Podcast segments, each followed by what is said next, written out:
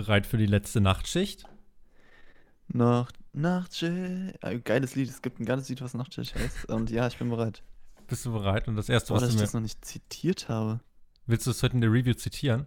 Nachtschicht. Ja, Das Lied. ja. Klar.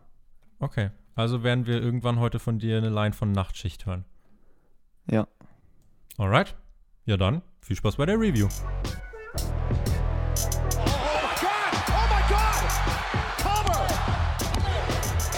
Ihr hört den Spotfight Podcast, den Wrestling Podcast mit Wrestlern, Journalisten und Experten.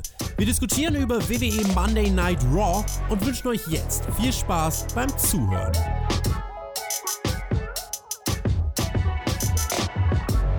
Das Flaggschiff ist im Thunderdome angekommen. Die erste Raw-Ausgabe im Thunderdome, die erste Raw-Ausgabe nach dem SummerSlam und die letzte Raw-Ausgabe vor Payback. So vielseitig, das kann nur WWE.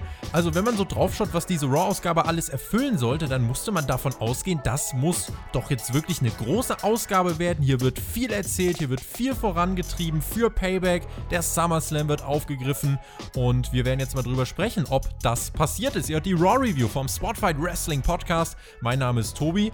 Der Support von euch, mal ganz by the way, der ist so krass in den letzten Tagen. Vielen, vielen Dank dafür. Über 30 neue Supporter bei Patreon in äh, den letzten Tagen. Also das ist richtig krass, was ihr dort auf die Beine gestellt habt. Vielen, vielen lieben Dank. Wir haben uns wieder die Nacht um die Ohren geschlagen. Es ist 5.20 Uhr. Wir haben Raw Live geschaut. Mit wir meine ich mich und den Chris. Ein für uns ja langes und intensives Wochenende neigt sich jetzt mit dieser Review dem Ende zu. Hallo. Es ist ja schon fast traurig, Tobi, oder? Jetzt ist es schon wieder vorbei. Na, Viele Nachtschichten für uns beide, du hast es erwähnt. Mir schwirrt auch die ganze Zeit der Song von Johnny Dixon Nachtschicht im Kopf herum. Und ja, SummerSlam-Nachwirkungen, wir sind direkt vor Payback, also es geht weiter, immer weiter. Und ich glaube, diese Review wird sogar ohne Tonaussetzer stattfinden, anders als Raw. ja, das werden wir äh, auf jeden Fall nochmal sehen, ob das. Ja, nee, Ist- da hast du mich jetzt nicht. be- Also, das habe ich damals besser gemacht mit Ja, mir. ich weiß, Entschuldigung. Das war jetzt sehr offensichtlich. Yo, ich, ja, dann passt's ja.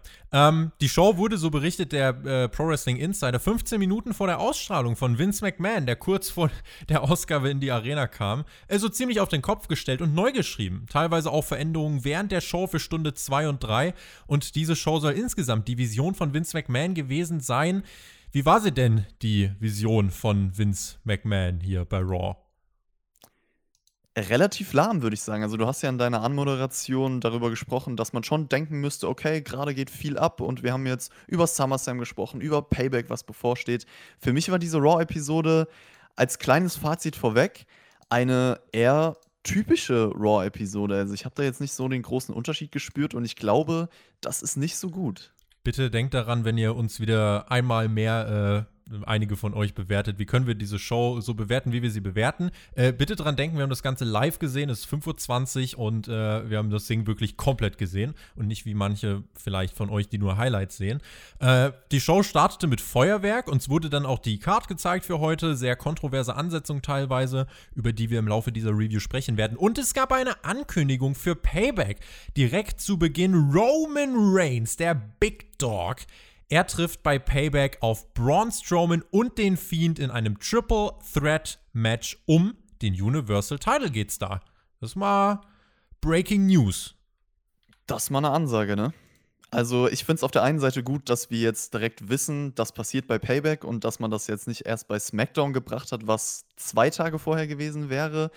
Aber es ist halt die Frage, so wie, rechtig, wie rechtfertigt man jetzt genau diese Ansetzung, beziehungsweise Roman Reigns war ja der Big Angle beim SummerSlam und jetzt kann man im Nachhinein nochmal spekulieren. War es denn eine Rechtfertigung für Payback am Sonntag? Was würdest du sagen? Hätte man dieses Match jetzt unbedingt ausgerechnet beim Pay-Per-View bringen müssen? Also es ist ein Pay-per-view-Match. Ich frage mich nur, warum der Pay-per-view eine Woche nach dem SummerSlam stattfinden muss. Also die Lösung des Problems ist ja ganz einfach, Payback findet einfach in drei, vier Wochen statt. Und dann, und dann wäre genau. das ja Also alles Ordnung. Pay-Per-View-Match ist es safe, aber dass es jetzt eine Woche direkt danach stattfindet, Genau. ja. Äh, die Card aber, das können wir auch schon festhalten, für Payback für mich jetzt schon fast größer als die vom SummerSlam, ne? Ja, würde ich auch sagen. Also ich habe, das haben wir ja beide so ein bisschen besprochen. Man wirkt, man denkt irgendwie, okay, die Raw-Episode war jetzt nicht so der Bringer, fühlt sich jetzt auch nicht so groß an, aber wenn ich auf Payback schaue, da gibt es schon ein paar Sachen und Matches, wo ich im Nachhinein auch sagen könnte, ja, sollte vielleicht sogar eine bessere Show als SummerSlam werden. Also bin ich echt mal gespannt. Reigns bekommt direkt ohne Sieg ein Titelmatch. Äh, ich habe mir so gedacht, kann er nicht vorher wenigstens bei SmackDown irgendwie Strowman oder so wegklatschen? Also ich freue mich sehr, dass Roman Reigns wieder da ist tatsächlich, aber ich glaube, man tut ihm jetzt keinen Gefallen, auch gerade wenn es um die Fanreaktion geht, ne? dass er wiederkommt und ohne weiteres direkt ein Titelmatch bekommt, auch wenn er jetzt seit 2018 keinen World Title mehr hatte. Du bestätigst ja damit so dieses Narrativ, Roman Reigns ist ja der Auserkorene und bekommt alles hinterhergeworfen. Also finde ich nicht glücklich gelöst, muss ich sagen. Auch wenngleich, wie gesagt, die Ansetzung finde ich ist, ergibt schon Sinn. Nur bring Payback erst in drei Wochen, lass vorher äh, Reign Strowman besiegen bei SmackDown und dann kannst du es rechtfertigen. Ja, also ich habe es ja beim SummerSlam in der Review am Ende schon angesprochen. Ist für mich auch so ein bisschen das Problem, beziehungsweise die Angst, die ich habe, dass die Fans äh, ihn halt wieder dann nicht annehmen. Und äh, trotzdem muss ich subjektiv gestehen, ich bin froh, wenn sobald wie möglich The Fiend und Braun Strowman und das ganze Programm aus dem Universal Title geschehen raus ist und deswegen, ja, Roman Reigns hilft diesem Title Picture definitiv und auch der Show. Könnt diese Show Raw könnt ihr bewerten auf unserer Website. Da gibt es eine Abstimmung. Da könnt ihr eure Stimme abgeben und uns sagen, wie ihr diese Show fandet. Das konntet ihr beim SummerSlam übrigens auch machen. Und da sieht es so aus, dass, äh, ja, es war ein bisschen äh, durchmischt tatsächlich. Also relativ gleich viele Leute haben die Show gut schwa äh, eher schwach und solide zugleich gefunden. Äh, das finde ich als äh, Voting ja, ganz interessant zu sehen. Wir haben ja unser Fazit zum SummerSlam schon abgegeben und wie gesagt, wenn ihr äh, eure Stimme zu Raw abgeben wollt, dann könnt ihr das tun auf unserer Website www.spotfight.de. Und Raw startete mit Drew McIntyre, mit einer Promo von ihm. Retribution sorgte in den ersten fünf Minuten dieser Show für ganz, ganz viele Tonaussätze, die äh, ziemlich nervig waren tatsächlich. Und Drew kam unter Feuerwerk heraus und meinte, ey, richtig cool hier im Thunderdome. Zeigt mir alle euren Daumen nach oben. Hey, wie cool. Und Drew richtete dann ein paar Worte an Randy Orton und meinte, er arbeitet härter als Orton. Deswegen hat er seinen Titel verteidigt. Er ist auch stolz, Champion zu sein. Randy, hast du nicht das beste Wrestling-Match aller Zeiten gewonnen und gemeint, du bist der beste Wrestler aller Zeiten? Ich habe dich gestern mit einem Wrestling-Manöver besiegt. Was macht das denn nun aus mir? Ha! Geil. Ich bin gespannt auf meine nächste Herausforderung. Vielleicht bist es auch wieder du, Randy. Ich kann dir aus Mitleid so ein Match nochmal anbieten, äh, aber dann werde ich dir bei diesem Match wirklich den Kopf kaputt treten. Und äh, Drew feierte dann auf der Stage, wurde dann hinterrücks attackiert von Randy Orton. Beide prügeln sich backstage bis in die Gorilla-Position. Dort gibt es dann äh, nicht nur einen Puntkick, sondern direkt zwei Puntkicks für Drew McIntyre und äh, da lag er ein bisschen benommen am Boden. Das stimmt auf jeden Fall. Ich muss erstmal gestehen, diese Pose, bevor er die Promo gehalten hat mit dem Pyro, kam sehr badass rüber. Und äh, trotzdem ist mir direkt hier aufgefallen in diesem Segment, also das Grundrauschen von den Fans. Es wirkt fehl am Platz es ist auch so, dass selbst wenn Fans in der Halle sind, ich nicht das Gefühl habe, da ist immer dieses stetige Grundrauschen bei Promos da. Deswegen stört das äh, in dem Sinne. Das ist ja auch schon ein Aspekt, den wir angesprochen haben, dass äh, das leere Performance Center auf jeden Fall den Vorteil hatte, äh, was Promos angeht, beziehungsweise dass man da Promos präsentieren konnte, die da halt äh, sehr gut rüberkommen. Und ähm, ich muss auch gestehen, diese Inhalte, die Drew McIntyre angesprochen hat in der Promo, fand ich echt gut. Also zum Beispiel das mit dem Backslide, äh, dass es so ein Oldschool-Wrestling-Move ist und er damit den Greatest Wrestler ever besiegt hat, ist ein sehr guter Punkt, weil das macht auch das Finish im Nachhinein vom SummerSlam irgendwie besser. Auch, dass er gesagt hat, der Claymore-Kick fehlt noch. Also alles in allem jetzt im Nachhinein kann ich sagen, auch wenn ich ja jetzt nicht der größte Fan der Matchqualität vom SummerSlam war. Dieses Match als Aufbau für, ja, ich sag mal, das nächste größere Match ähm, hat man in dieser Promo sehr, sehr gut gerechtfertigt, finde ich. Und ja, dann ging es in die Gorilla-Position, du hast es erwähnt. Wir hatten endlich mal Leute da drin, ja, nicht wie beim SummerSlam. Da waren wirklich Leute, das muss man mal erwähnen. Und die Puntkicks, die gingen leider ein bisschen daneben. Also zumindest der zweite sah nicht so gut aus. Den hat man dann auch ein paar Mal wiederholt. Jetzt bin ich gespannt, Leute. Der Puntkick, Tobi. Ha hat der noch die Wirkung wie sonst? Das war, ist doch ein krasser Move, oder? Der war jahrelang gebannt und, und äh, teilweise hat Randy Orton damit Karrieren beendet, beziehungsweise Menschen zerstört und Monate aus den Shows geschrieben. Ja, zuletzt Edge, der den Puntkick abbekommen hat bei, äh, da, da, ist der Puntkick ja zurückgekommen, ne? Beim äh, Greatest Wrestling Match Ever. Und äh, Edge ist ja jetzt, also natürlich hat Edge sich eine andere Verletzung zugezogen, aber im K-Fape hat WWE uns ja gesagt, deswegen ist er äh, letzten Endes rausgeschrieben worden.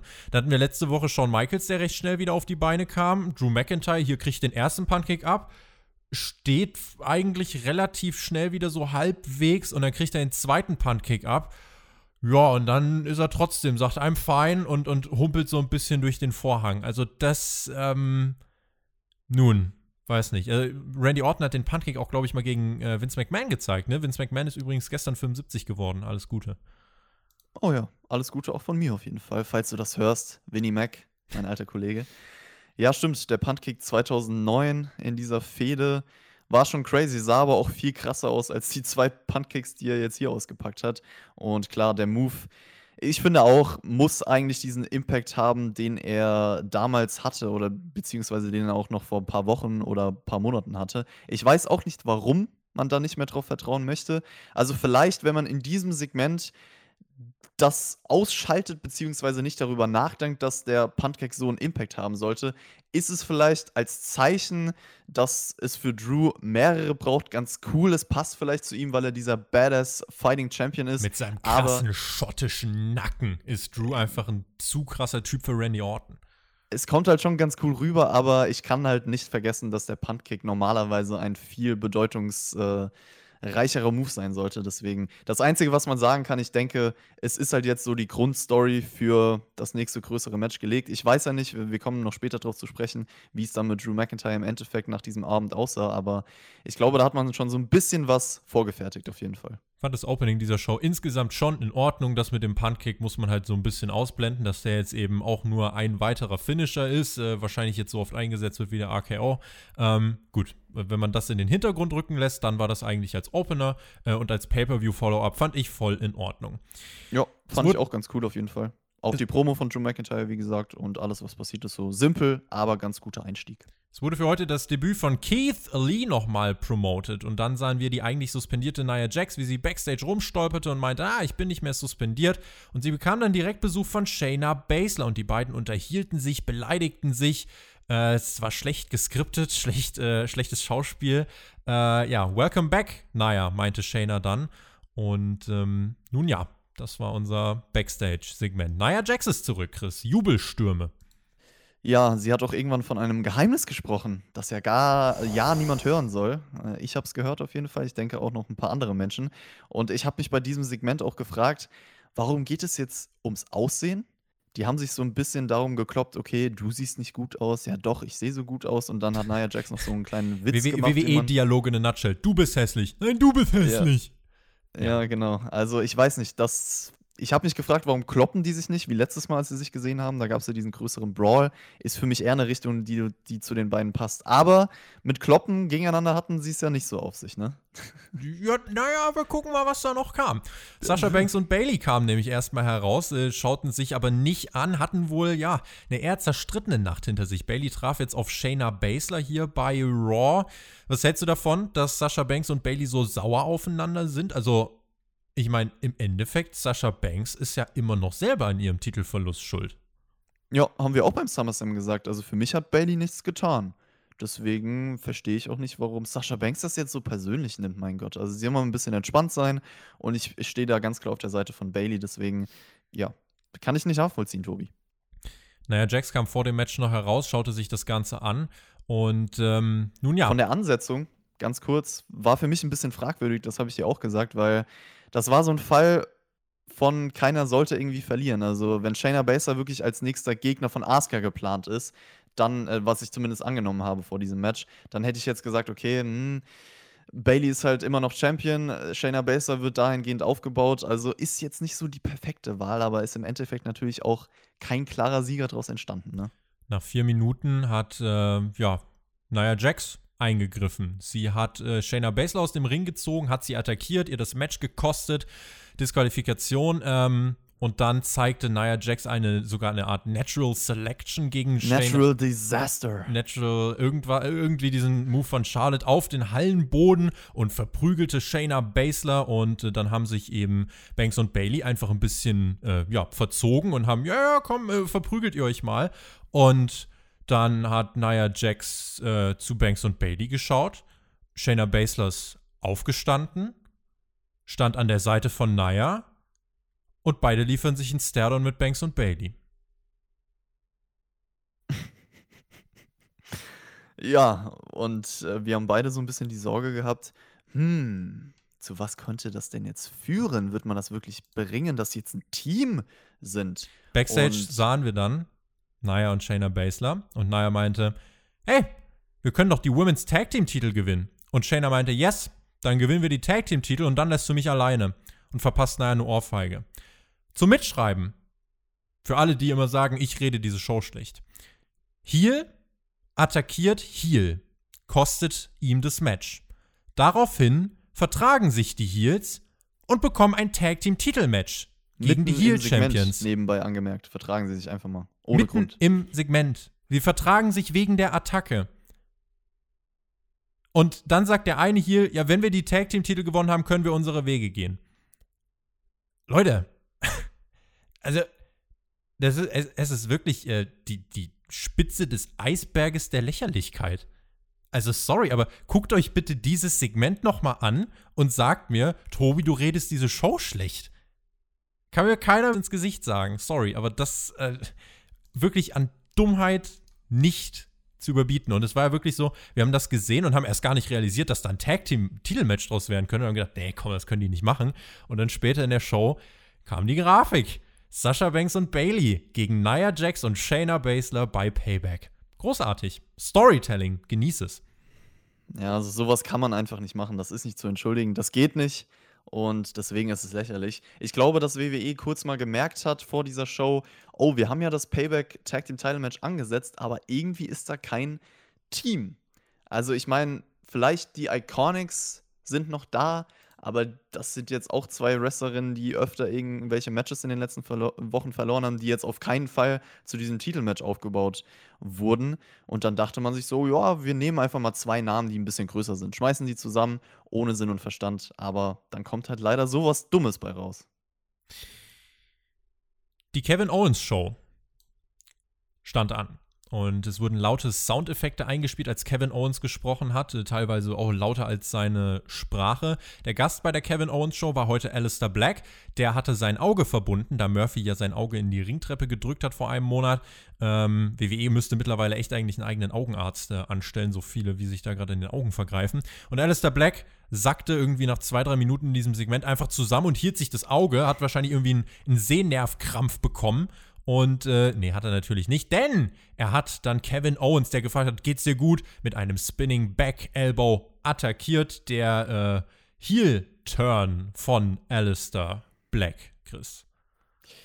Also ich habe mir in dem Moment gedacht, ja, kann ich nachvollziehen. Doch, du. Also ist verständlich, wenn ein Kevin Owens dich die ganze Zeit mit dieser Verletzung nervt, dann rastest du halt mal kurz aus. Also war jetzt nicht schockierend für mich, ist eigentlich kein Charakterwechsel erkennbar meiner Meinung nach, aber in dieser Welt von der WWE ist es wahrscheinlich vielleicht wirklich ein Heel schon gewesen.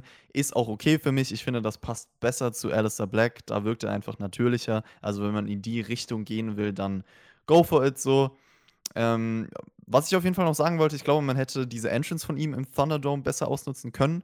Okay, es hätte vielleicht nicht gepasst, wenn er da ganz normal in seinem Style rausgekommen wäre mit dem Sarg. Das muss man auch sagen, mit der Augenbandage und wie er drauf war. Aber so eine typische Alistair Black Thunderdome Entrance wäre auf jeden Fall nochmal cool. Ja, dann gab es irgendwann noch einen Moment in diesem Match, wo ich mir dachte, okay, Kevin Owens hat ihm eine Frage gestellt, wie es ihm denn geht. Ja. Und er hat die einfach nicht beantwortet, sondern- sondern gesagt, komm, schauen wir uns doch an, was passiert ist und nicht, wie es dir geht, so ein bisschen anders. Aber ja, das Segment an sich würde ich behaupten, zum Glück kurz gehalten. Alistair Black musste nicht so viel reden. Äh, Das ist auch gar nicht nötig. Und ja, das eigentlich dazu. Muss ja auch nicht viel zu reden. Ähm, gibt dir einfach, Alistair Black war bei WWE im Main Roster für ein Jahr unbesiegt. Dann hat man jetzt nicht wirklich was draus gemacht, fühlte sich nicht wirklich an wie ein Star. Dann war jetzt ein Monat weg und jetzt dieser Turn. Ich hoffe, man hat was vor mit ihm. Ich hoffe, es gibt jetzt auch eine Anschluss-Storyline und man weiß jetzt, was man in den nächsten Wochen und Monaten vorhat mit ihm. Äh, Also vielleicht gibt es vielleicht gibt's, äh, Owens gegen Black schon bei Payback, ich weiß es nicht, aber ich denke mal, man hätte das schon angekündigt bei dieser Show. Was ich mich noch frage, fällt mir jetzt spontan ein, nachdem wir Raw geschaut haben. Alistair Black hat er diese Attacke von Murphy bekommen und äh, hat sich trotzdem nicht für Rollins und Murphy bei dieser Show interessiert. Also da hätte Ja. man schon mal noch eine Konfrontation einbauen können. Also, also wenn jemand mein Auge so zugerichtet hätte, Ja, dann wäre ist- ich danach ja. noch böse gewesen. Ja, da haben wir nachher noch eine ganz andere Geschichte. Äh, ich weiß nicht, also ich fand jetzt, ich, ich finde es cool, dass man was mit ihm macht, versteht mich nicht falsch, aber äh, ich kann jetzt nicht sagen, dass ich hier saß und gedacht habe, wow, krass, das hat mich schockiert, wie kann er nur? Äh, also es fühlte sich jetzt nicht wie ein Big Angle an, muss ich sagen. A lot of big angles. A lot of Big Angles. Auch nicht bei dieser Raw-Ausgabe. Banks und Bailey beschwerten sich backstage über den Titelverlust beim SummerSlam. Banks holte sich äh, oder hat dann gesagt, ich hole mir heute den Raw-Title zurück, denn es gab heute ein Rematch. Sasha Banks traf auf Asuka in einem Lumberjack-Match. Das äh, ja, kam dann später noch. Und äh, sie meinten, ja, wenn wir den Raw-Titel zurück haben, kümmern wir uns dann um Shayna Baszler und Nia Jax. Cedric Alexander stand im Ring mit Akira Tozawa. Dann kam R-Truth rappend heraus. Die Ninjas standen am Ring, Shelton Benjamin war auch am Start. 24-7 Titelmatch, Akira Tozawa gewann es nach einer Minute und 26 Sekunden, nachdem die Ninjas äh, Benjamin festgehalten haben. Sheldon Benjamin hat irgendwann eine Art V-Trigger ausgepackt. Krass, Irgendwie dass hab du ich wirklich was zu diesem Match sagst. Ich find's krass, Ja. dass du jetzt wirklich anfängst, was zu diesem Match zu sagen. Ja, weil ich bin doch dafür da. Ich bin doch, ich, ich Äh. liebe doch Matches. Das wissen die Leute doch. Da kann man auch mal was Kleines zu sagen. Okay, das Match habe ich natürlich nicht geliebt. Spaß beiseite. Aber trotzdem, der V-Trigger ist ein Move, den die Wrestler aktuell anscheinend lieben, auch in der WWE. Also irgendwie habe ich das Gefühl, viele packen den aus. Und ansonsten, ja, das ist wie immer unlustig und auch immer das Gleiche. Es passiert halt irgendeine random Sache und das war's dann auch. Deswegen brauchen wir, glaube ich, auch nicht darüber sprechen. Ne? Es ist leider nicht wert. Randy Orton kam heraus. Alle zeigten wieder auf diesen LED-Bildschirm den Daumen nach unten. WWE gibt ja den Fans im Thunderdome tatsächlich Anweisungen. Also wenn ihr auf unserem News-Kanal aktiv seid, dann habt ihr das schon mitbekommen. Äh, die Fans bekommen dort die Anweisung Daumen runter, Daumen hoch, klatschen. Äh, und hier wurden dann auch dazu noch laute Buhrufe eingespielt. Wie wirkt das auf dich und was hältst du davon, dass äh, die Fans vorgegeben bekommen, wie sie reagieren sollen? Also da muss ich halt ganz klar sagen, mit diesem Hintergrundwissen, äh, man, ich kritisiere WWE oft dafür, dass sie zu geskriptet wirken. Also sowohl was Promos angeht, aber auch was generell die Art von Wrestling angeht, äh, wie sie ihre Show präsentieren. Und ich finde, wenn du dann noch Fans hast, die nicht organisch rüberkommen sollen, dann trägt das halt zu dieser Sache bei. Und ich finde, das schadet eher der Authentizität und auch dem Realismus, den ich halt im Wrestling eigentlich haben möchte. Deswegen ist es für mich leider auf jeden Fall negativ zu beurteilen. Während der Promo auch wieder laute Geräusche. Die Orten-Promos in der Stille, die fand ich viel besser zu genießen, als hier irgendwie äh, Buhrufe im Loop abgespielt, die sich anhörten, als hätte sich ein WWE 2K-Videospiel aufgehangen. Orton meinte, ich bin ein Mann meiner Worte, ich bin der Legend-Killer. Und äh, weißt du, Drew, warum ich dich heute zweimal zertreten habe? Weil du mir ein Rematch aus Mitleid angeboten hast. Und dann wurde Randy Orton unterbrochen von Keith Lee.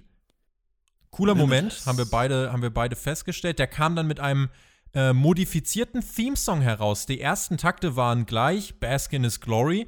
Und genau danach wurde äh, der Theme abgeschnitten. Und ich finde, das hat einen Symbolbildcharakter. Wir sprechen nachher noch drüber. Normalerweise geht dieser Theme ja so weiter, dass er dann so äh, rappt und was über seine Persönlichkeit erzählt, seinen Charakter beschreibt, sich selbst overbringt, wofür er steht, dass er limitless ist. Äh, limitless ist.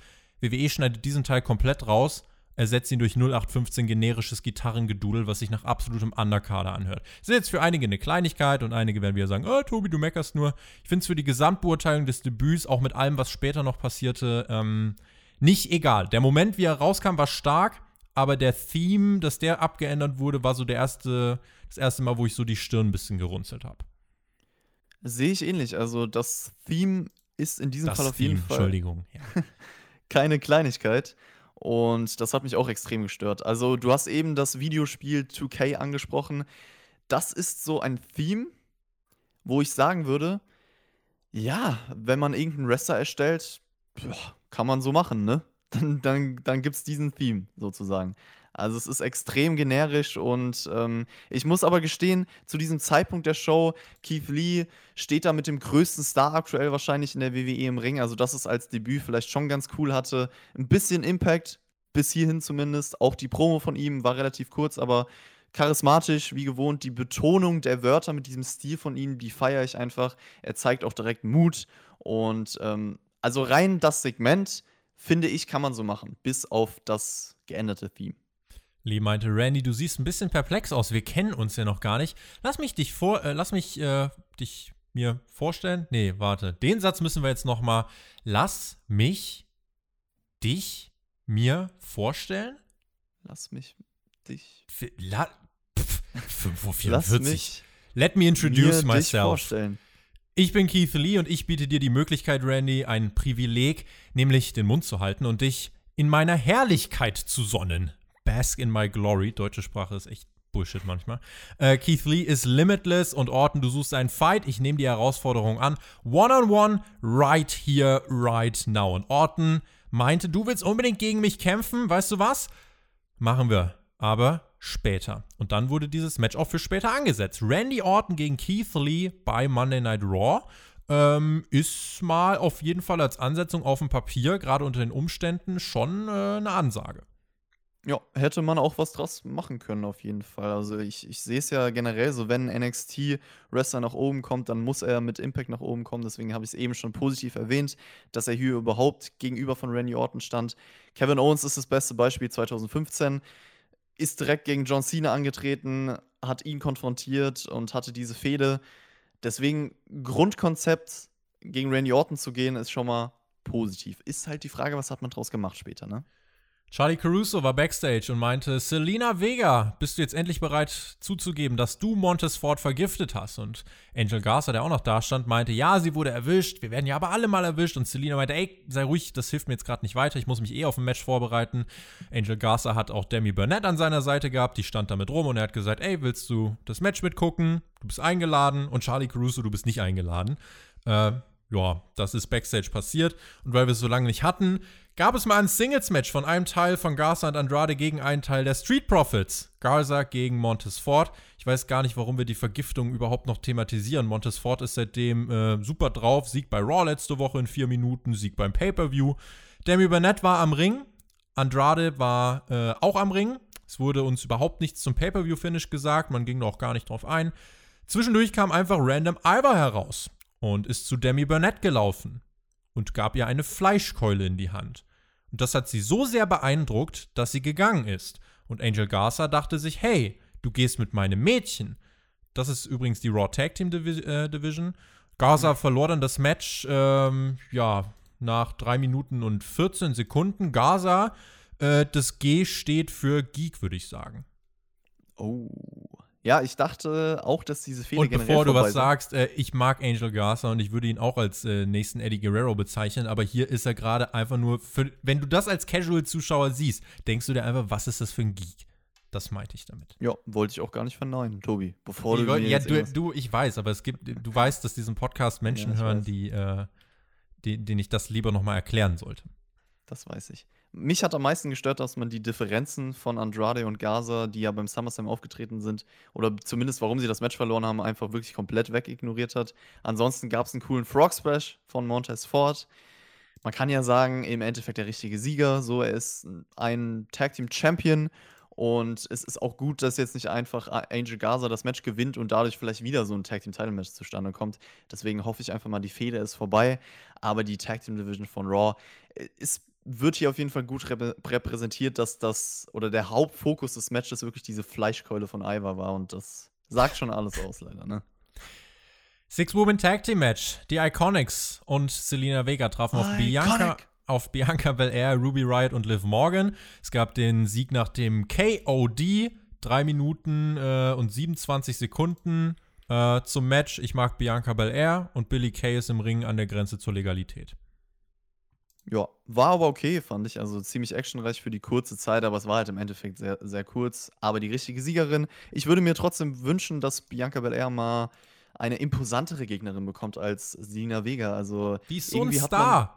Bianca Belair ist so ein Star und irgendwie, es fühlt sich so an, als wartet sie nur darauf, ausbrechen zu Ja. können. Als würde irgendwie jemand sie noch fesseln. Ich warte darauf, dass sie wirklich eine große Nummer wird. Ja, Selina Vega ist halt auch die falsche Gegnerin, um wirklich Ja. jetzt ein starkes Wrestling-Match rauszuholen oder ja, da was Besonderes abzuliefern. Ich weiß auch nicht, warum man sie immer, sie hatte jetzt, glaube ich, zwei Singles-Matches gegen Selina Vega. Ähm, und jetzt halt dieses Six-Man-Tag-Team-Match. Kann man auf jeden Fall mal einen anderen Gegner bringen, um sie dann vielleicht auch noch besser aussehen zu lassen.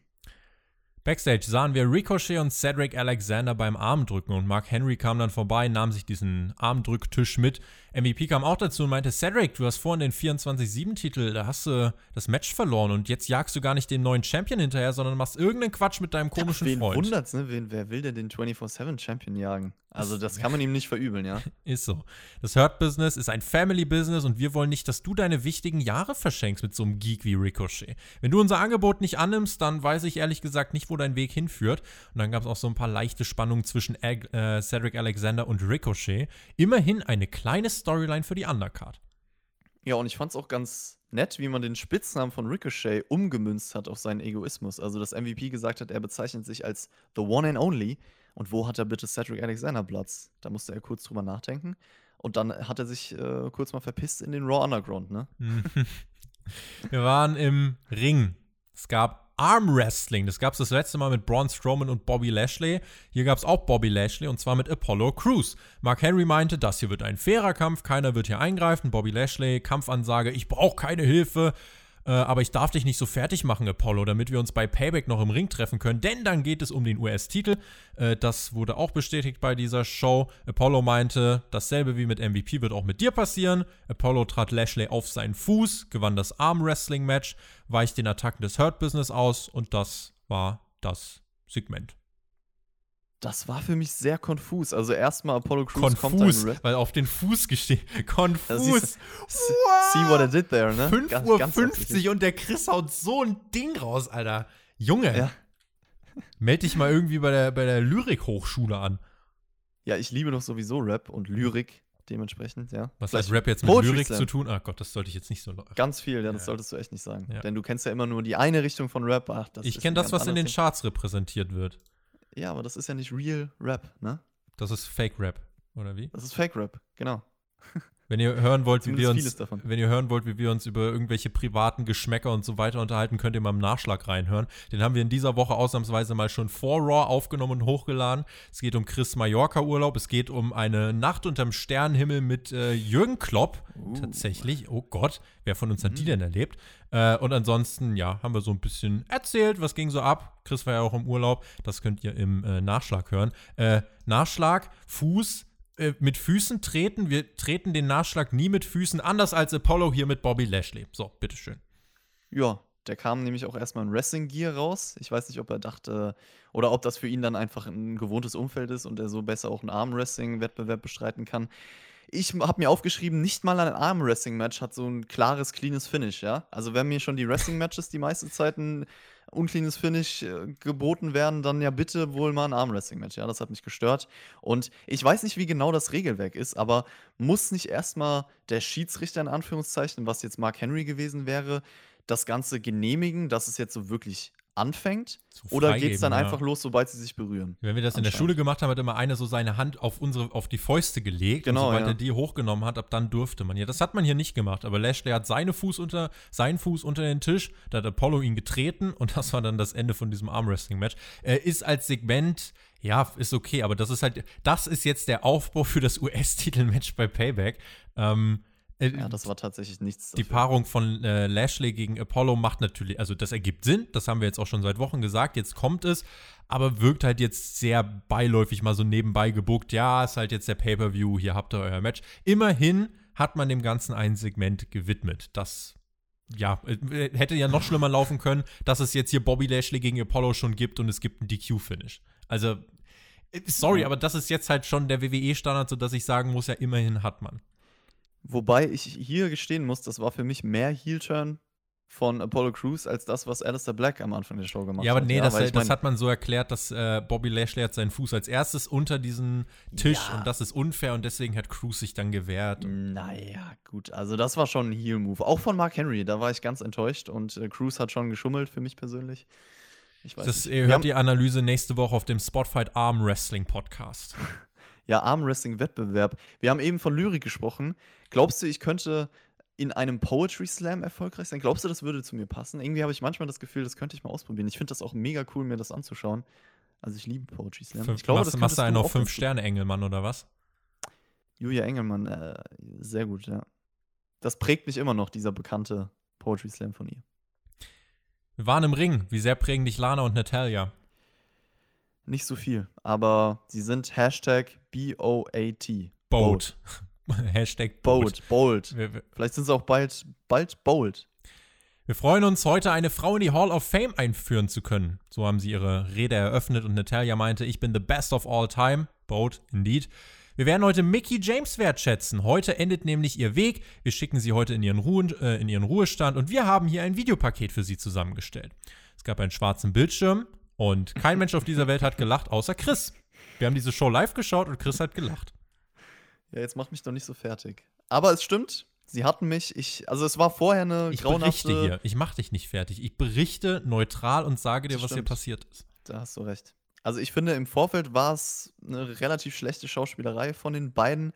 Aber dann dieser Moment mit dem schwarzen Bildschirm, ich fand's witzig, weil sie mich hatten. Ich dachte, da kommt jetzt irgendwas und dann war das für mich so urplötzlich schwarz. Haha, Ironie. Mag ich. Ist doch witzig. Lach. Hab Spaß. Sing. Tanz. Fühl es.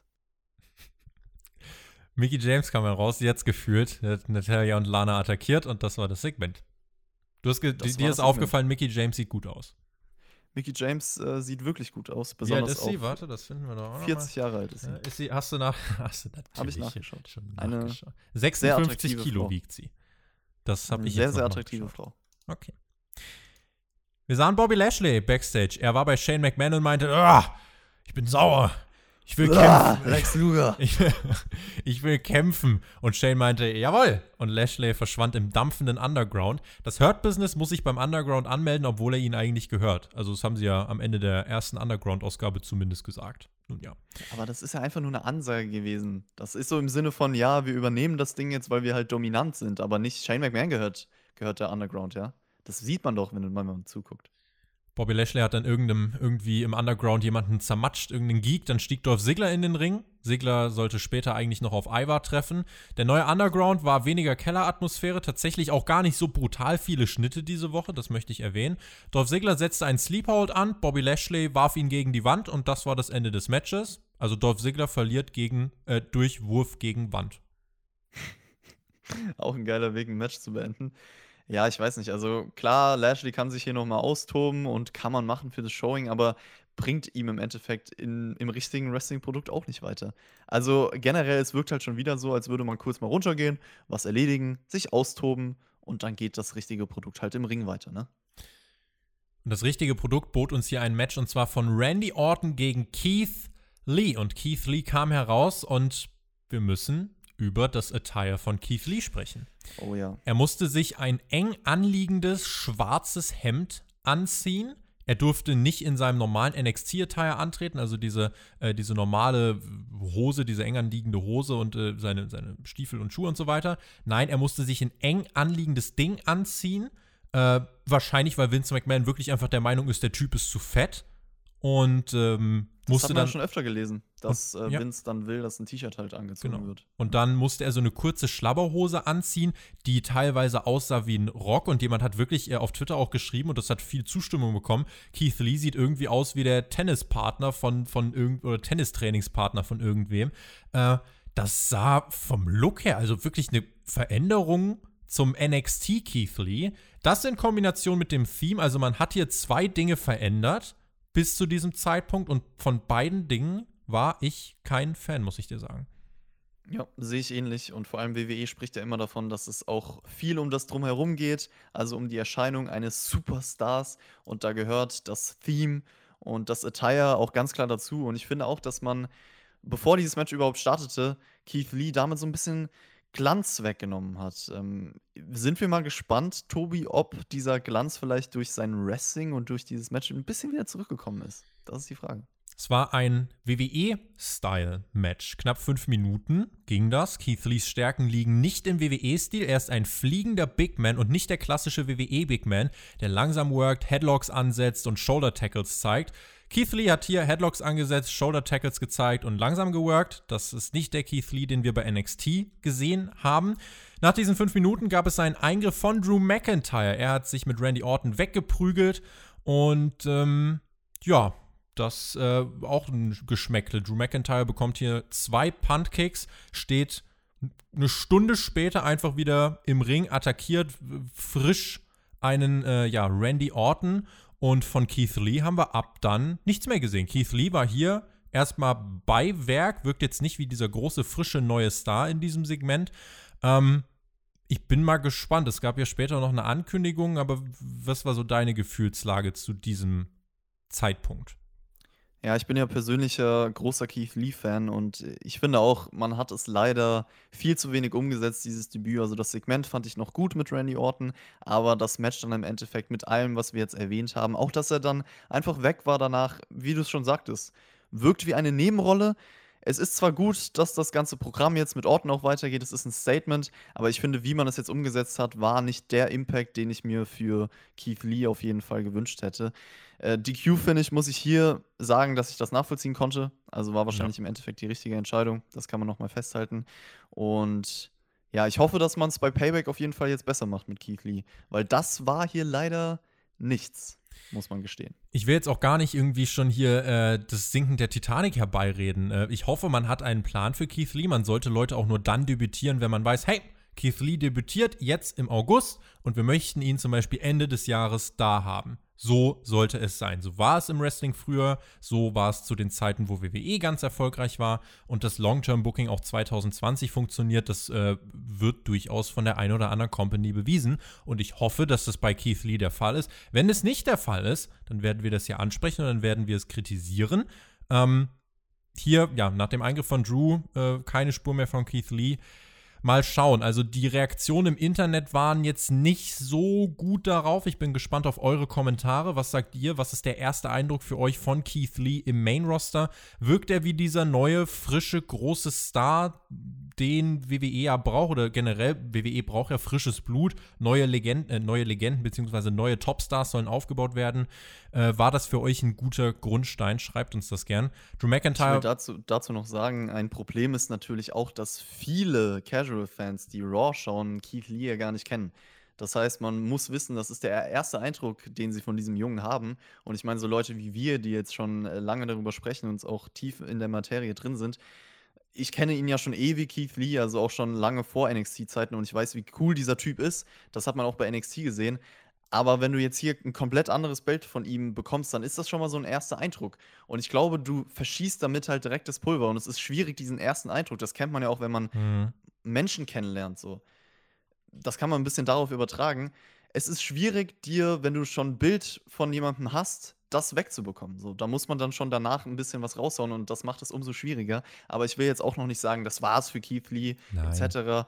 Wie gesagt, ich finde, es ist trotzdem ein Statement, dass man überhaupt ihn jetzt gegen Randy Orton setzt und das auch noch weiterführt. Deswegen mal schauen. Ich hoffe, da hat man irgendwas im Petto. Drew McIntyre war backstage im Interview, wurde hinterrücks von Orton attackiert und dann gab es den dritten Puntcake. Da blieb Drew dann immerhin mal mhm, alle liegen. Guten, alle guten Dinge sind drei.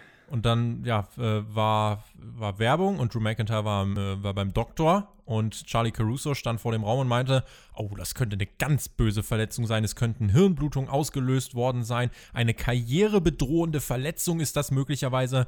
Die Ärzte vermuten im Moment eine Schädelfraktur. Und mit diesem dritten Punt hat Orton dann noch den schottischen Nacken gebrochen, im wahrsten Sinne. Ich glaube, das wird das Setup für den äh, also es könnte das Setup für einen Titelwechsel werden, wenn man Drew nicht zu sehr schaden möchte. Bei Payback selbst gibt es dann kein Titelmatch, denn äh, Drew wurde dann vom Krankenwagen quasi abtransportiert. Keith Lee wurde noch mal kurz interviewt, meinte, ja, Drew, ich kenne ihn, der wird das wegstecken, anders als du, Randy Orton. Und wir bekommen bei Payback das Match von Keith Lee gegen Randy Orton. Wird das so wie Kevin Owens Debütsieg gegen John Cena oder glaubst du, dass äh, man uns hier die Geschichte erzählen wird, ja, Keith Lee hat lang mitgehalten, aber für Randy Orton reicht es noch nicht und er wird verlieren. Zweiteres, ganz klar zweiteres, einfach weil man ja weiß, die ganze Fehde Randy Orton gegen Drew McIntyre ist noch nicht vorbei. Also ich denke auch, dass es im Endeffekt darauf hinausläuft, dass Randy Orton sich einen Titel sichert von Drew McIntyre und ich glaube nicht, dass Keith Lee dann dieses Match gewinnt. Also, das heißt, Keith Lee wird sein, also hat Debütmatch verlieren, ja. sein zweites Match im Main Roster auch verlieren. Das erste Match war gegen Roman Reigns. Das war ja eigentlich das Debüt, wo man gesagt hat, hey, er verliert, aber zeigt richtig was. Das glaubst du, jetzt macht man beim zweiten Match dann auch. Ja, glaube ich. Ich glaube, das wird er verlieren, weil er einfach nicht der Hauptfokus in der Story ist. Ist das Und richtig? Nein, ist es nicht. Also ich glaube schon, dass es möglich wäre, wenn ein Keith Lee wirklich ein langes äh, Wrestling-Match gegen Randy Orton hat, in dem er stark aussieht, was dann auch wirklich aber auch ein geiles Wrestling-Match werden muss. Er das Match verliert, er trotzdem sehr gut wegkommt. Ich meine, siehe Survivor Series 2019, perfektes Beispiel, wie man es mit Keith Lee gemacht hat. Aber in einer perfekten Welt sollte für mich Keith Lee dieses Match sogar gewinnen. Ja. Ich glaube, Drew McIntyre wird das Match auch gewinnen und es kommt ganz einfach darauf an, äh, wie das Match ausgelegt ist. Ich glaube, man kann, wenn man möchte, die Geschichte erzählen, dass Keith Lee auch trotz einer Niederlage overkommt. Das kann Wrestling ja äh, und ich bin gespannt, ob WWE das schaffen. Das Ding ist auf jeden Wird. Fall, was man noch sagen muss, also wenn ich jetzt sage, in der perfekten Welt muss Keith Lee gewinnen, in einer, in dieser Welt sollte es dann natürlich dann nicht danach dieses WWE-Title-Match äh, Randy Orton gegen Drew McIntyre geben. Das muss auch nochmal dazu gesagt werden, weil Randy Orton sollte das Match dann auch nicht verlieren. Aber ja, mal gespannt, wie man es macht. Du hast es auch schon gesagt. Ich bin immer ein Fan davon, es sollte Sieger und äh, Verlierer geben im Wrestling und ich bin einer der wenigen, die sich dann darüber beschweren, wenn jemand wirklich gut aus einem Match rausgeht, auch mit der Niederlage, das ist möglich und das kann man umsetzen. Ich bin auf jeden Fall gespannt, wie man es umsetzt. Raw Women's Championship Match. Lumberjack Match. Asuka gegen Sasha Banks. Es gibt keine Rematches mehr, Chris. Eigentlich. Und warum gibt's hier ein Rematch? Tobi. Ja, manchmal habe ich Fragen, andere die du Menschen. beantworten musst. Ist, Hm. Junge, Ich weiß aber auch nicht, warum man schon wieder dieses Match generell bringen möchte, denn das gab es ja jetzt wirklich schon. Extreme. Rules, SummerSlam, Raw. Ja, war ein Und- paar Mal. Davor, Raw, ja. Also ich war schon ein paar Mal da. Sasha Banks landete nach einer Hip Attack bei den Lumberjacks. Die hielten sich zurück und äh, auch der Referee meinte, attackiert sie bloß nicht. Bailey attackierte dann aber Asuka. Das war ja aber eigentlich legal. Bailey ja eine der Lumberjacks dann eigentlich am Ring. Und ich habe mich gefragt, jetzt stelle ich dir mal eine Frage, warum hat Bailey denn Asuka nicht einfach permanent außerhalb des Rings attackiert, um ihrer Freundin den Titel wieder zurückzuholen? Die kann ich dir leider auch nicht beantworten, weil ich am Ah. Anfang dachte, Bailey ist jetzt legitimiert draußen, weil sie ein Lumberjack ist, weil sie hat sie auch einmal attackiert. Also Ja. ganz am Anfang ging es ja. Und dann hat sie gedacht, ja, nee, muss jetzt nicht sein. Vielleicht ist sie jetzt auch fair geworden und dachte sich, komm, lass ich Sascha das alleine regeln. Oder das ist ein Teil der Story. Äh, Sascha Banks wird im Nachhinein sagen, ja, Bailey, du hättest doch eingreifen können, wieso hast du das nicht getan? Ich denke nach. So ist es nämlich geplant eigentlich. Ja, nee, ich weiß es nicht. Wirkte dumm. Die Ja, Lumberjacks auch sahen ziemlich dumm aus. Zwischendurch hat Asuka Ja. in einem Championship-Match lieber Bailey gejagt, anstatt ihren Titel zu verteidigen. Also auch Asuka sah dann nicht ganz hell aus. Dann wollte Bailey Banks ähm, ja einen Stuhl geben, weil warum eigentlich nicht? Und Shayna Baszler nahm Bailey aber den Stuhl weg. Sasha Banks war davon abgelenkt, landet im Asuka-Lock und muss aufgeben nach äh, knapp acht Minuten. Ähm, ja, ich habe mich gefragt, warum wir jetzt das Match ansetzen mussten. Also wirklich nur, damit wir jetzt äh, Shayna Baszler und Nia Jax als Team wirklich als Herausforderer nochmal versuchen zu legitimieren. Warum braucht es dieses Titelmatch? Also das, selbst dafür hat es ja nicht so wirklich Sinn ergeben. Ja, es kann halt sein, dass man äh, dann im Endeffekt dadurch den endgültigen Split von Sasha Banks und Bailey halt, wobei dann müssten ja die zwei Da die konnte Bailey jetzt nichts dafür. Äh, Ganz kurz, wenn man wirklich plant, dass Sasha Banks und Bailey danach getrennte Wege gehen, dann müssten ja eigentlich Nia Jax und Shayna Baszler die Titel sogar gewinnen. Ich tippe das jetzt mal. Das wird nicht passieren. Doch, ich sage, Nia Jax und Shayna Baszler holen sich auf jeden Fall die Titel. Ich werde in der Payback-Preview nicht dabei sein, deswegen habt ihr jetzt schon hier meinen Tipp. Und wobei, also eigentlich, wenn sich zwei Heels verprügeln, dadurch beste Freunde werden und dann den Titel danach gewinnen, das klingt eigentlich nach WWE. Muss ich, ah, muss ich schon zugeben. ja, Shayna Baszler hat ja auch gesagt, ja, ich helfe dir bei der Sache, aber und dann, dann, gehen wir äh, unsere Wege. Ich meine, dann sind wir zwar Tag Team Champions, aber wir gehen unsere eigenen Wege, ja? Ich weiß nicht, dieses Match Asuka gegen Sasha Banks war irgendwie blöd. Wirkten alle blöd und hat mir nicht gefallen.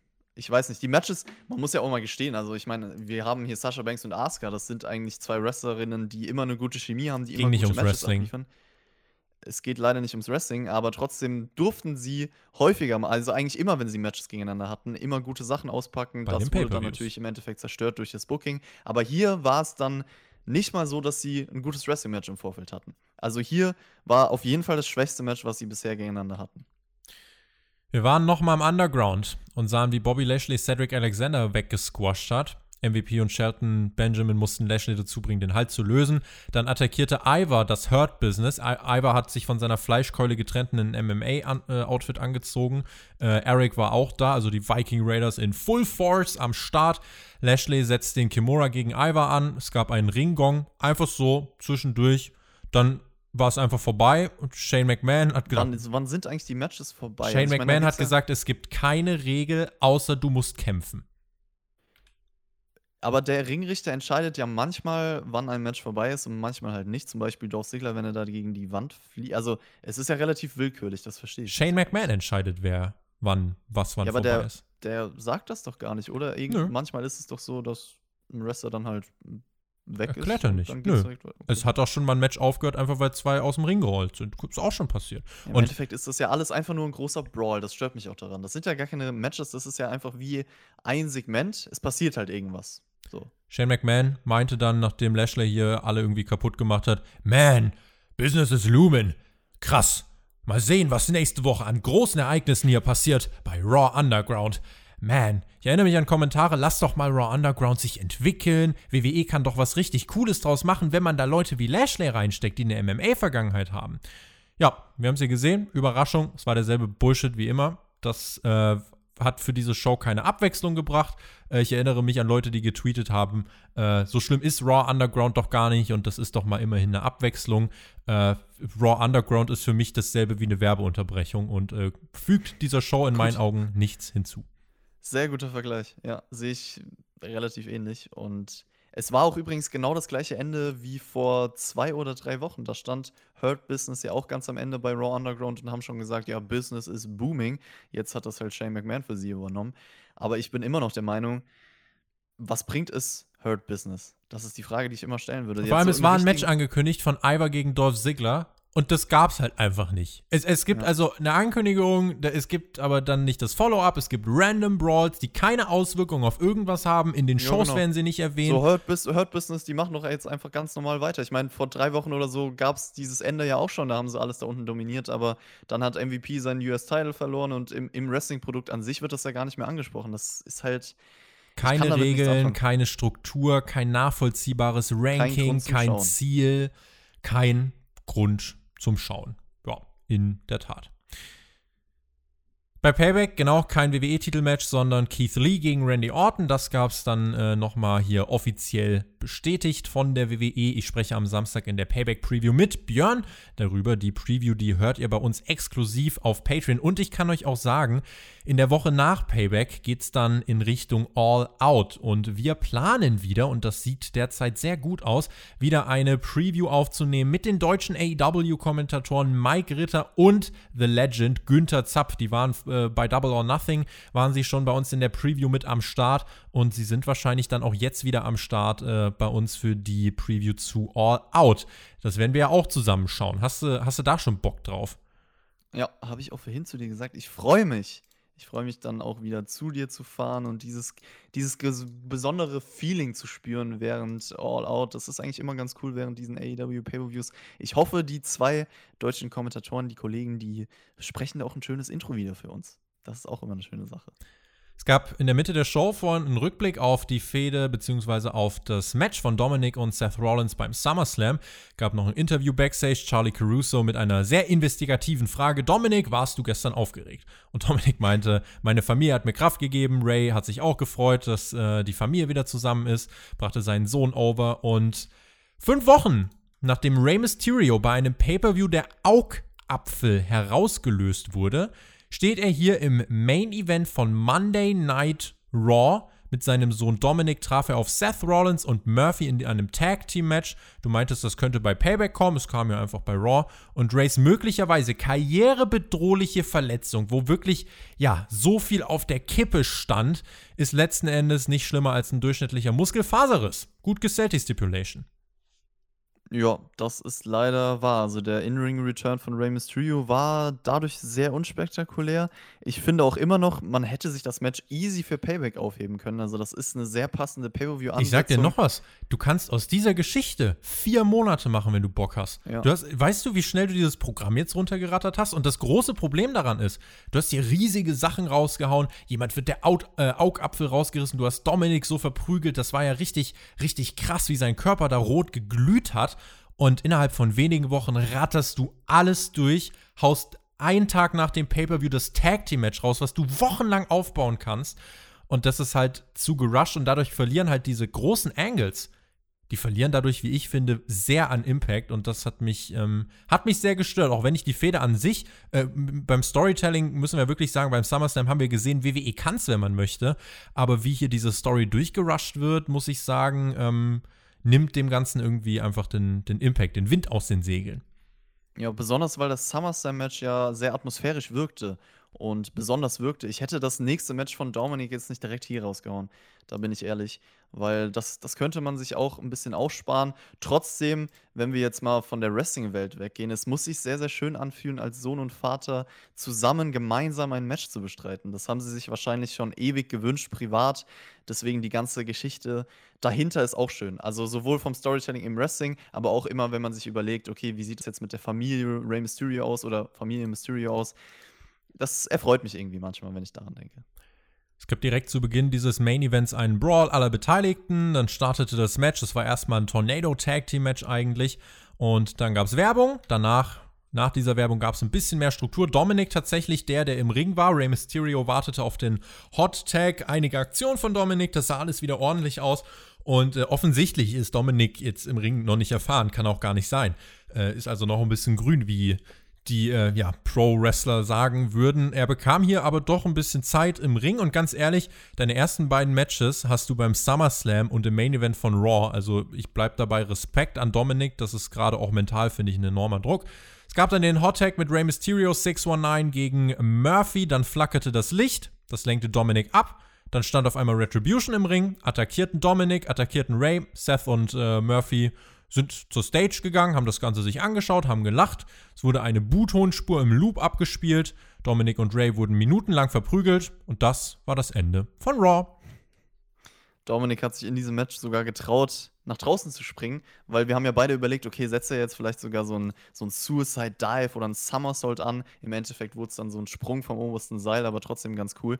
Äh, ich finde, er wirkte ein bisschen unsicherer als beim SummerSlam. Er musste natürlich auch mehr zeigen, keine Frage, aber trotzdem würde ich auch sagen, äh, Props für diese Leistung, die er jetzt abgeliefert hat. Und Retribution, ich weiß nicht, Tobi, das war für mich wieder überhaupt nicht der Rede wert. Also, was mir aufgefallen ist, einer von denen ist relativ sicher Dominik Dijakovic. Das ist ja auch sowieso schon ein Gerücht, aber ich finde, das hat man hier Interessiert gemerkt. das irgendwen, ist die Frage. Leider nicht. Rollins hat sich diesen Beatdown angeschaut. Das ist ein Heel-Move auf jeden Fall gewesen. Aber ansonsten hat es mich, mich auch mega gestört, dass sich niemand für Dominic und Rey Mysterio interessiert hat. Also, Normalerweise sorry, kommt bei das ganze Roster raus genau, und will die bei verprügeln. SmackDown, wir haben SmackDown reviewed, das ganze Roster kam raus. Das ist so ein wirklich ein ja, eine Erzählung, dass man darüber spricht. Ja, genau. Man spricht die ganze Zeit Backstage darüber, okay, wir müssen das und das gegen Retribution tun. Und bei Raw werden jetzt hier zwei Leute attackiert, die eigentlich auch super beliebt sind. Also Rey Mysterio ist einer der beliebten Wrestler aller Zeiten gefühlt. Und dann noch sein Sohn, der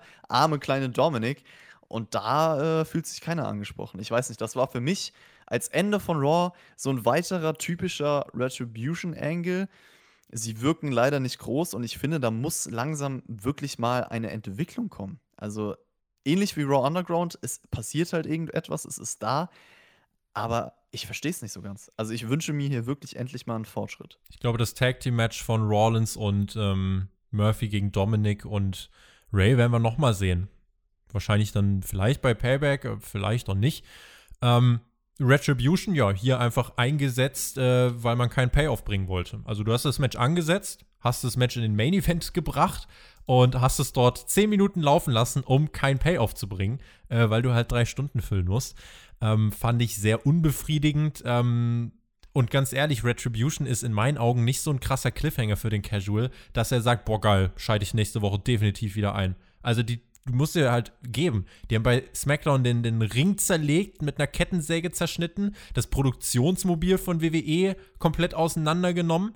Am Anfang der Show wohlgemerkt. Und äh, dann haben sie jetzt einfach, ja, hier halt Rey Mysterio und Dominic verprügelt. Sie existieren vor sich hin.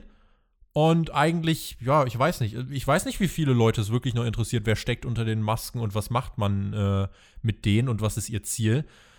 Ja, also muss sagen, das war als Ende irgendwie, ich weiß nicht, wie gesagt, war wenig befriedigend.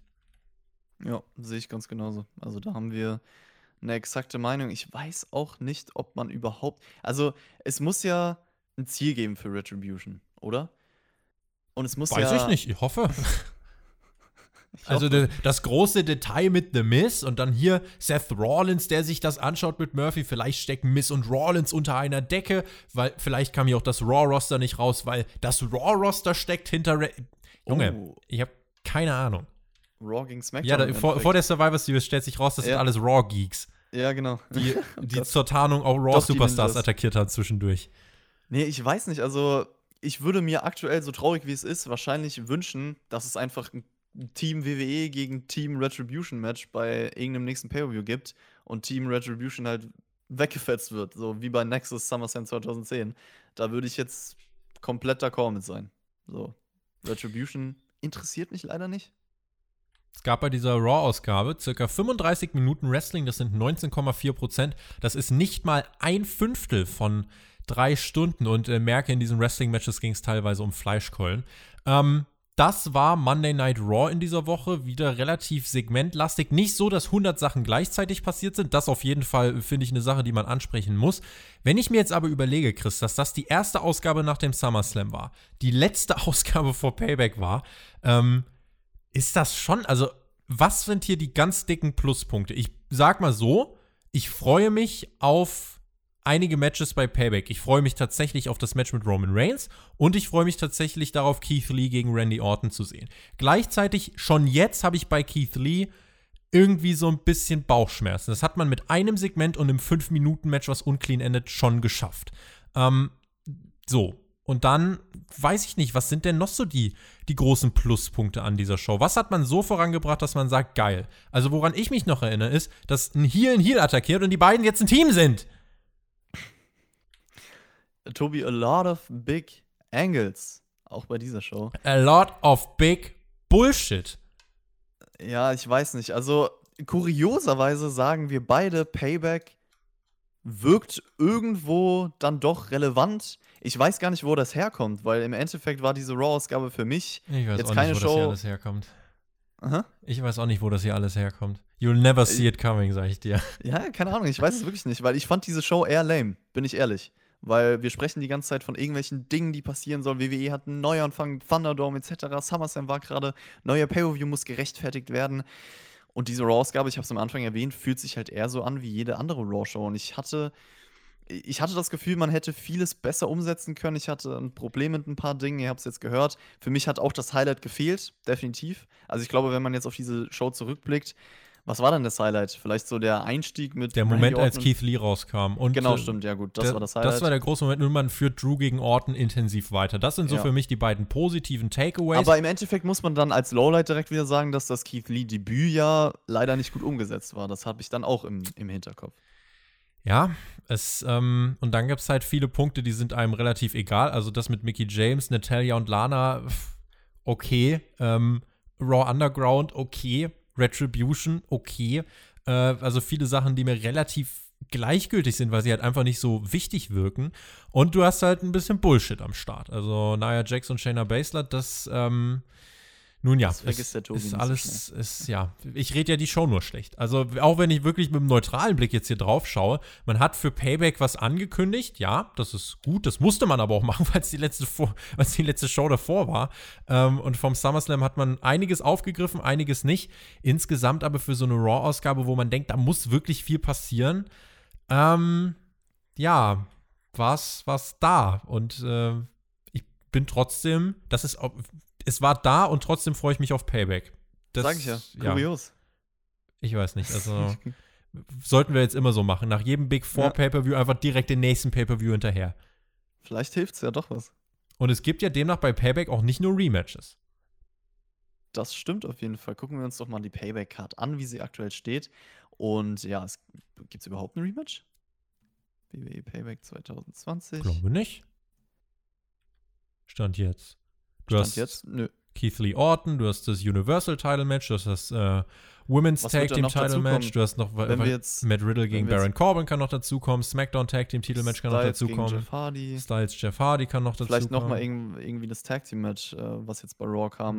nochmal noch mal Garza Andrade gegen. Oder das, ja. Nee, aber äh, tatsächlich, ich weiß nicht, ob, ob man dafür schon Props aussprechen muss, aber es ist kein purer Rematch-Pay-Per-View. Wenn das die Props sind, die WWE verdient, dann gönnen wir es ihnen. Das war die Raw Review. Ich bin gespannt auf euer Feedback. Schreibt uns, was ihr von dieser Show gehalten habt. Nochmal vielen, vielen lieben Dank äh, für den krassen Support, den wir jetzt äh, zuletzt bekommen haben. Egal ob auf Patreon oder auch nur durch einen Daumen nach oben äh, hier auf eine Review. Es gibt nächste Woche nochmal eine Raw Review und danach gibt es keine Raw Review. Zumindest nicht hier auf YouTube, denn dann wird es statt Raw hier auf YouTube eine Bachelor Review geben. Wer eine Raw Review am 8.9. hören möchte, der kann äh, auf Patreon vorbeischauen. Dort wird es diese Ausgabe geben. Ansonsten danach ist Raw auch wieder am Start. Aber am 8.9., weil ein Kommentar 500 Likes erreicht hat, gibt es eine Review von der Bachelor in der amerikanischen Version mit Demi Fleischkeule Burnett. Das war Raw. Vielen lieben Dank. Chris, dem ihr die Bachelor-Review zu verdanken habt, der ist jetzt für die Abmoderation verantwortlich. Ich sage vielen lieben Dank. Wen es betrifft, bis Samstag bei SmackDown. Und da ist auch der Björn dann wieder am Start. Und bis dahin, Leute, genießt Wrestling. Macht's gut. Auf Wiedersehen. Tschüss. Also der Mann, der diese spontane Aktion mit The Bachelor einfach mal rausgehauen hat, der sollte eigentlich hier entlassen werden, finde ich persönlich. Da sollte man eine Petition für ausfüllen. 500 und- Likes, dann wird Chris entlassen. 500 Likes und dann bin ich, oh Gott, nein, können wir bitte das nehmen? Nein, machen wir ernst, ich nicht. verstehe die Ironie. Machen wir Aber- nicht. Würde, würde mich sogar mal interessieren, ne? Wenn das geknackt wird. Nee, äh, ich will auch nochmal äh, ganz ehrlich, herzlich äh, Dankeschön an alle sagen, die uns unterstützen und natürlich auch generell an alle, die uns hören. Aber wirklich diese, diese Patreon-Zahlen sind crazy. Also es, es freut mich auch sehr, es motiviert einen natürlich äh, immer mehr dann weiterzumachen und zu hasseln. Und ja, das Wochenende ist jetzt vorbei. Wie gesagt, wir haben uns die Nächte um die Ohren geschlagen. Äh, es war natürlich schön auf der einen Seite, es war natürlich auch anstrengend. Ich bin jetzt froh, auch mal ein bisschen schlafen zu können gleich. Ich freue mich drauf und ähm, ich hoffe, ihr hattet alle Spaß bei dieser Review. Lasst es euch gut gehen, Leute. Und bis zum nächsten Mal.